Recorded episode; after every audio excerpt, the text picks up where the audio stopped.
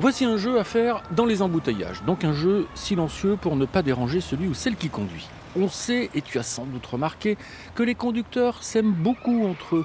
Ce n'est pas nouveau, rassure-toi. Qu'est-ce qu'il fout dans la troisième file? Eh bien, dans ce jeu du sourire, nous allons inverser la tendance. Tu dois te munir d'un papier et d'un crayon pour noter les points de chacun. Tu n'as pas le droit de parler, mais tu as obligation de sourire sourire aux autres conducteurs des voitures qui nous dépassent, par exemple. Tu as le droit de faire un petit signe de la main et tu comptes les voitures qui te répondent, un klaxon, un appel de phare, voire encore mieux, un sourire. C'est un jeu que tu peux faire sur la route de vacances, mais aussi à chaque fois que l'occasion se présente. Tu verras distribuer des sourires, il n'y a rien de mieux.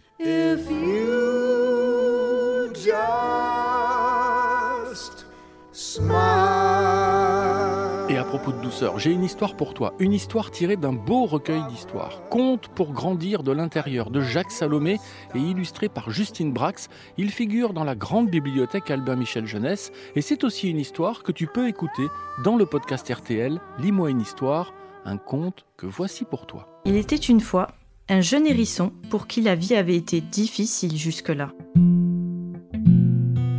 La seule chose pour laquelle il semblait vraiment doué, c'était de se mettre en boule. De nombreuses attaques lui avaient appris à se protéger, et il savait se faire tout rond, plus vite que n'importe quel hérisson. À force de se faire agresser, il avait d'ailleurs fini par croire que tout le monde lui en voulait. Bien des êtres avaient essayé de s'en approcher et s'en étaient retournés tout meurtris. C'est qu'en plus, il avait aiguisé chacun de ses piquants et prenait même plaisir à attaquer le premier. Sans doute se sentait-il plus important ainsi. Avec le temps, il était devenu très solitaire. Les autres se méfiaient de lui. Alors, il se contentait de rêver à une vie meilleure ailleurs, ne sachant plus comment s'y prendre pour sortir de cette situation d'agression permanente.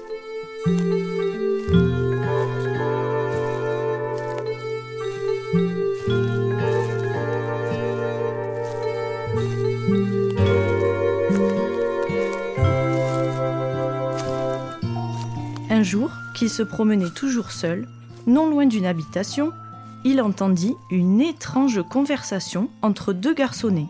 Tu sais, sur le dos, il y a plein de piquants, mais mon père dit que le ventre est aussi doux que caramel. Tu sais, ma peluche préférée, disait le plus petit.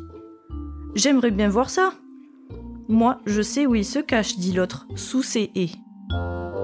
Tiens, se demanda notre ami à quatre pattes, ne serait-il pas en train de parler de moi?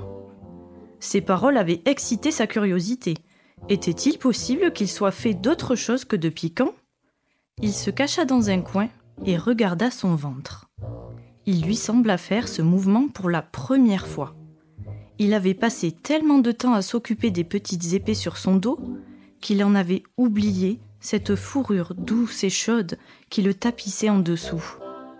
Mais oui, moi aussi je suis doux en dedans, constata-t-il avec étonnement.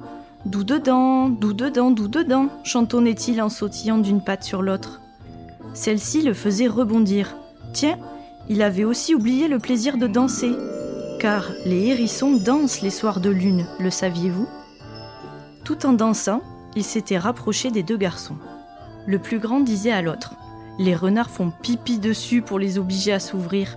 On pourrait bien en faire autant, comme ça on verrait. Ah non, dit le plus jeune, je ne veux pas leur faire de mal, ils sont très gentils. Il faut en apprivoiser un en lui emportant tous les jours un œuf. Les hérissons adorent les œufs. D'accord, mais il faut d'abord en trouver un, dit son compagnon. Le petit animal tendait l'oreille. Cette histoire commençait à beaucoup l'intéresser. Comment? Il existait quelqu'un qui ne lui voulait pas de mal? Après bien des péripéties que je vous laisse imaginer, et aussi des doutes, des hésitations, des peurs et des envies de fuir, notre ami doux dedans, c'est ainsi qu'il s'appelle lui-même, accepta de se laisser apprivoiser. Il passa de moins en moins de temps en boule. Chaque jour, il s'exerçait à montrer sa fourrure.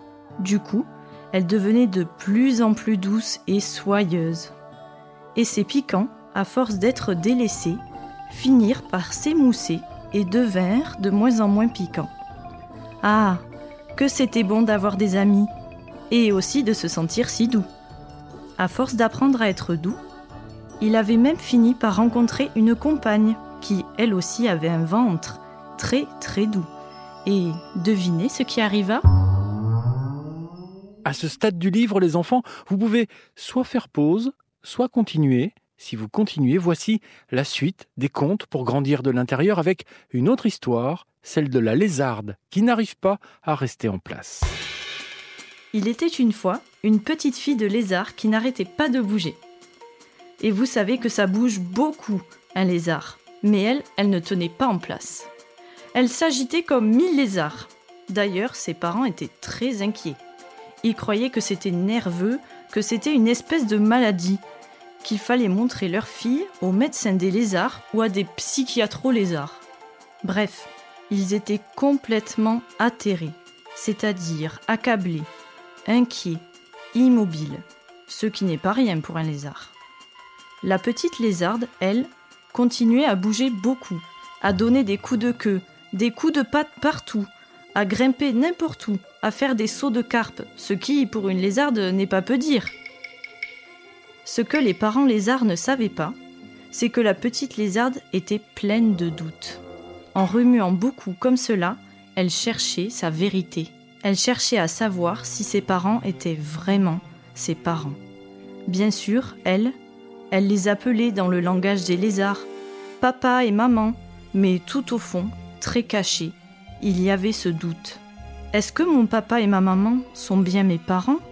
En s'agitant, elle tentait de faire la preuve qu'elle n'était pas comme les autres lézards de sa famille.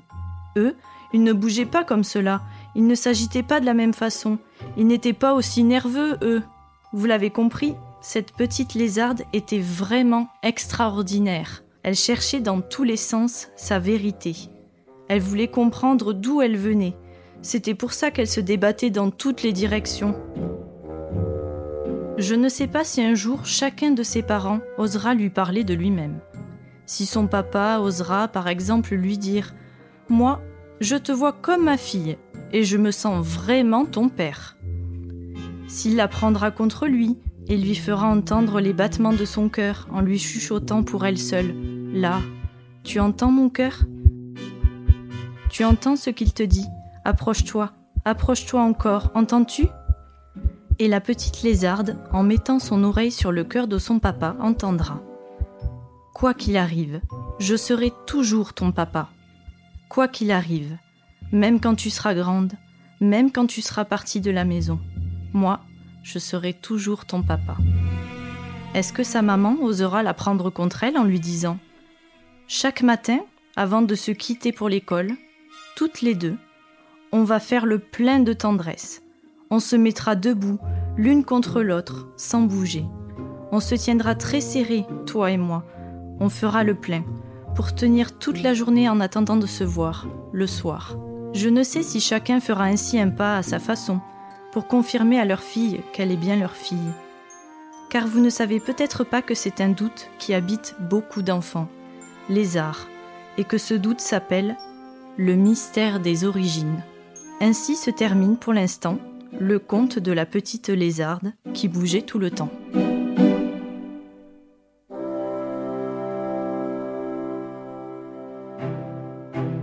Ainsi se terminent ces deux contes à retrouver dans Contes pour grandir de l'intérieur. Il y a cinq contes en tout dans le livre, sous la plume de Jacques Salomé et les dessins incroyables de Justine Brax. C'est édité aux éditions Albin Michel Jeunesse. Vous pouvez retrouver ce podcast et tous les podcasts RTL sur l'application RTL et vos plateformes favorites. À bientôt pour une nouvelle histoire.